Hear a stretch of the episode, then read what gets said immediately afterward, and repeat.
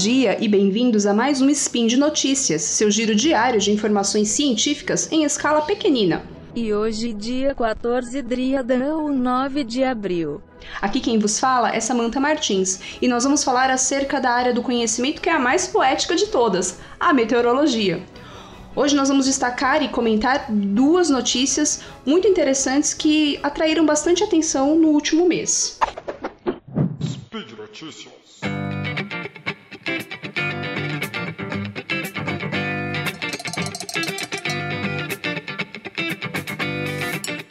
Primeira notícia que eu quero destacar é sobre uma nuvem que chamou muito atenção lá na Bahia.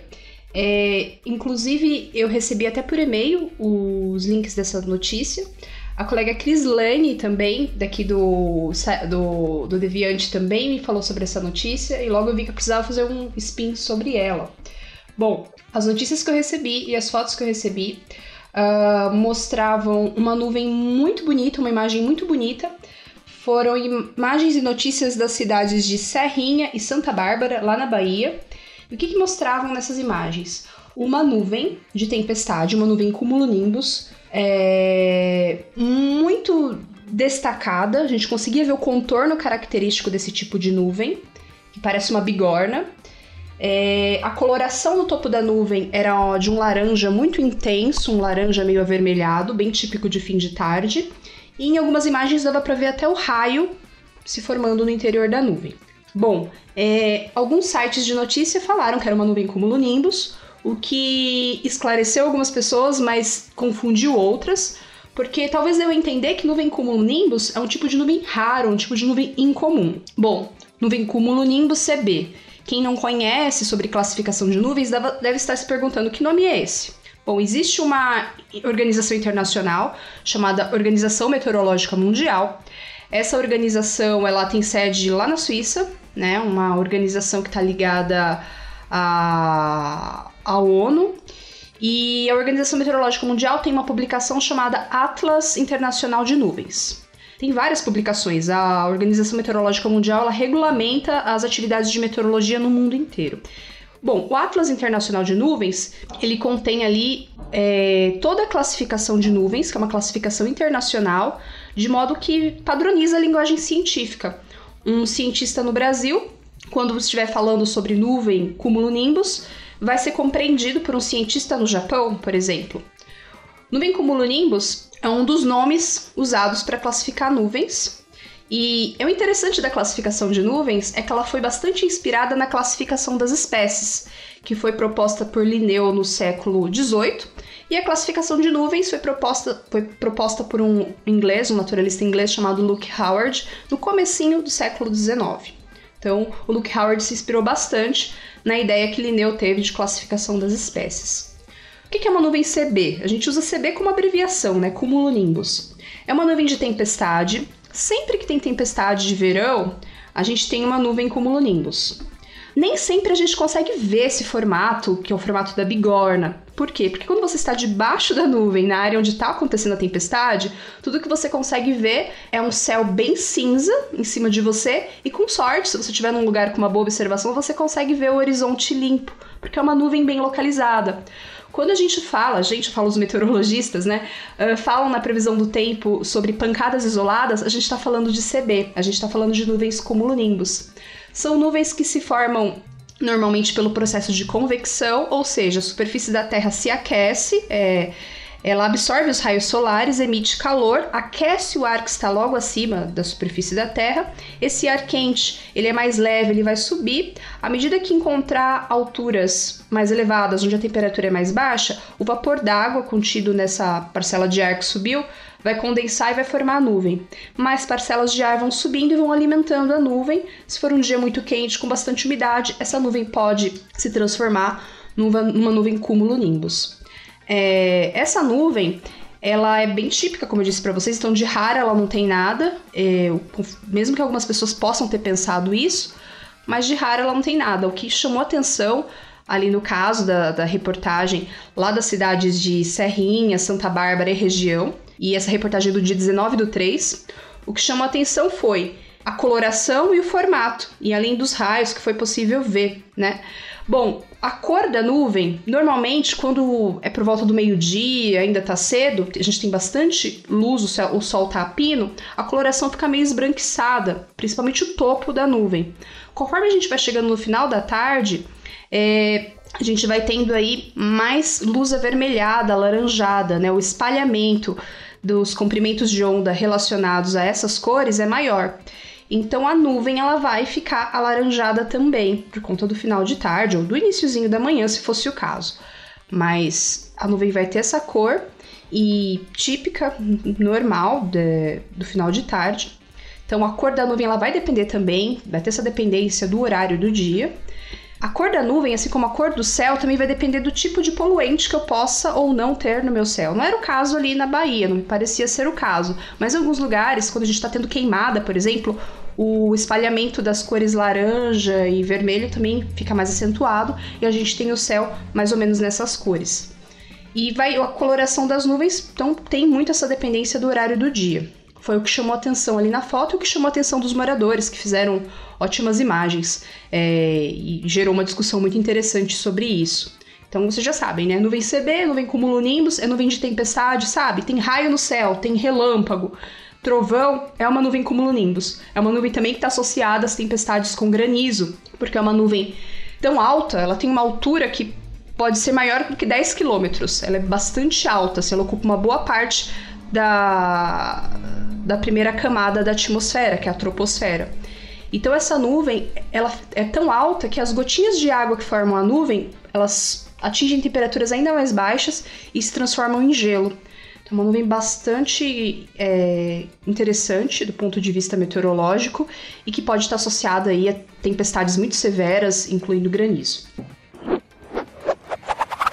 A próxima notícia que eu queria destacar com vocês é a respeito de uma matéria que saiu na Bloomberg e depois foi destaque em alguns sites brasileiros também, que é uma pergunta bem interessante. Será que a pandemia, né, a pandemia que nós estamos vivendo do coronavírus, atrapalhou a previsão do tempo? Se será que isso é possível e como isso aconteceu?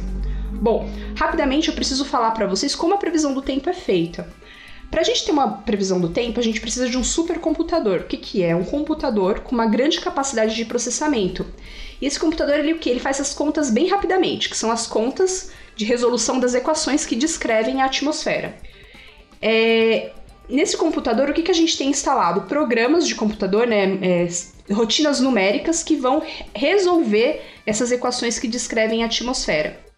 Para eu conseguir resolver essas equações, eu preciso informar para o supercomputador o que está acontecendo na atmosfera a partir do momento que a simulação se inicia. Eu chamo isso de condição inicial. Então, o meu modelo meteorológico vai precisar de uma condição inicial. Só um parênteses: modelo meteorológico é uma coisa feita por uma pessoa só, por uma universidade só, por um centro de pesquisa só, por uma pessoa sozinha? Não. É uma colaboração de uma equipe de cientistas da área de meteorologia, matemática, ciências da computação, física e outras áreas relacionadas. Cada um vai contribuir com a sua área de expertise para melhorar esse modelo. Então, se você tem um, um meteorologista, por exemplo, especializado na área de física das nuvens, ele vai contribuir para que as rotinas que descrevem a dinâmica no interior das nuvens é, sejam melhoradas. Se a gente tem um físico que trabalha com física do solo, com transporte de calor do solo para a atmosfera, ele está trabalhando nisso, ele também pode contribuir para a melhoria das rotinas dentro dessa área. Então são várias rotinas numéricas que trabalham em integradamente. Bom, é, para eu ter uma boa previsão do tempo, como eu disse, eu preciso dessa condição inicial. E o que é essa condição inicial dentro do contexto de um modelo meteorológico? São os dados observados, ou seja, dados de radiosondas, dados de satélites meteorológicos, radares meteorológicos, estações de superfície, torres, etc. E também o que? Dados observados a partir de aeronaves. Tem um convênio aí da aviação civil, da aviação militar também, mas da aviação civil, com a Organização Meteorológica Mundial e eles encaminham dados que são observados durante a viagem desses aviões, né, o trajeto deles. Esses dados são, enviados para a Organização Meteorológica Mundial e esses dados ajudam a compor também esse campo de condições iniciais. Para a gente ter uma condição inicial boa, a gente precisa ter bons dados meteorológicos e uma grande quantidade de dados meteorológicos. Com menos voos, porque a pandemia reduziu, fez com que os, o número de voos fosse reduzido. Com menos voos, o que, que a gente tem? A gente tem uma falta de dados nessa área, dados de aviões, o que pode contribuir para que o, as condições iniciais não sejam tão completas.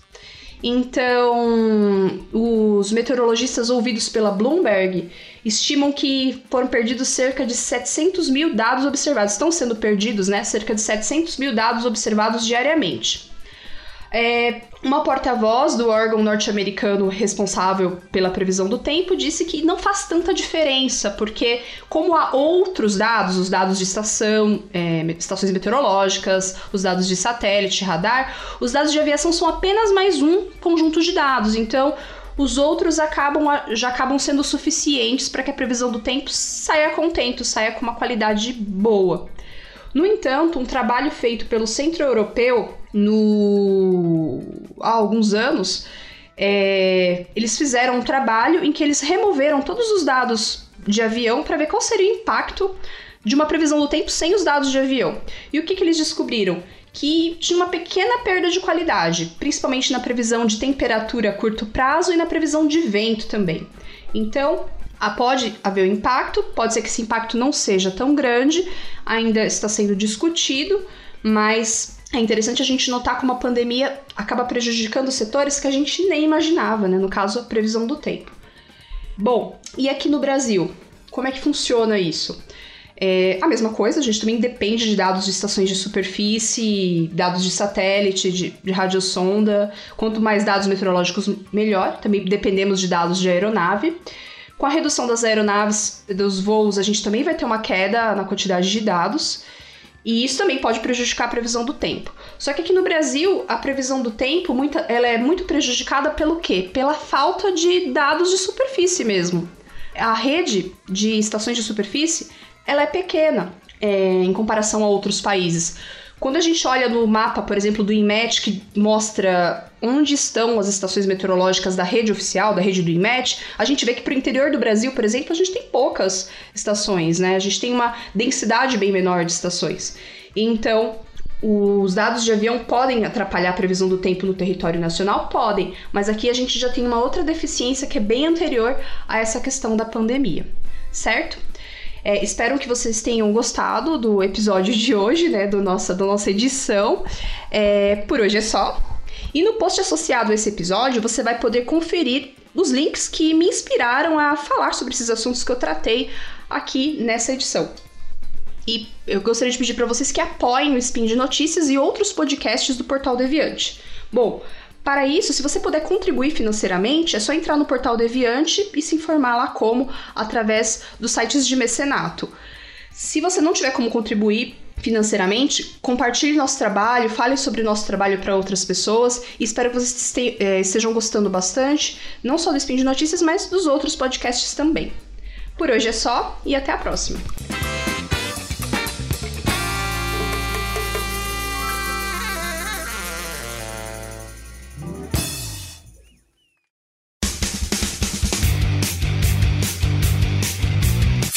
Cortes, edição de podcast.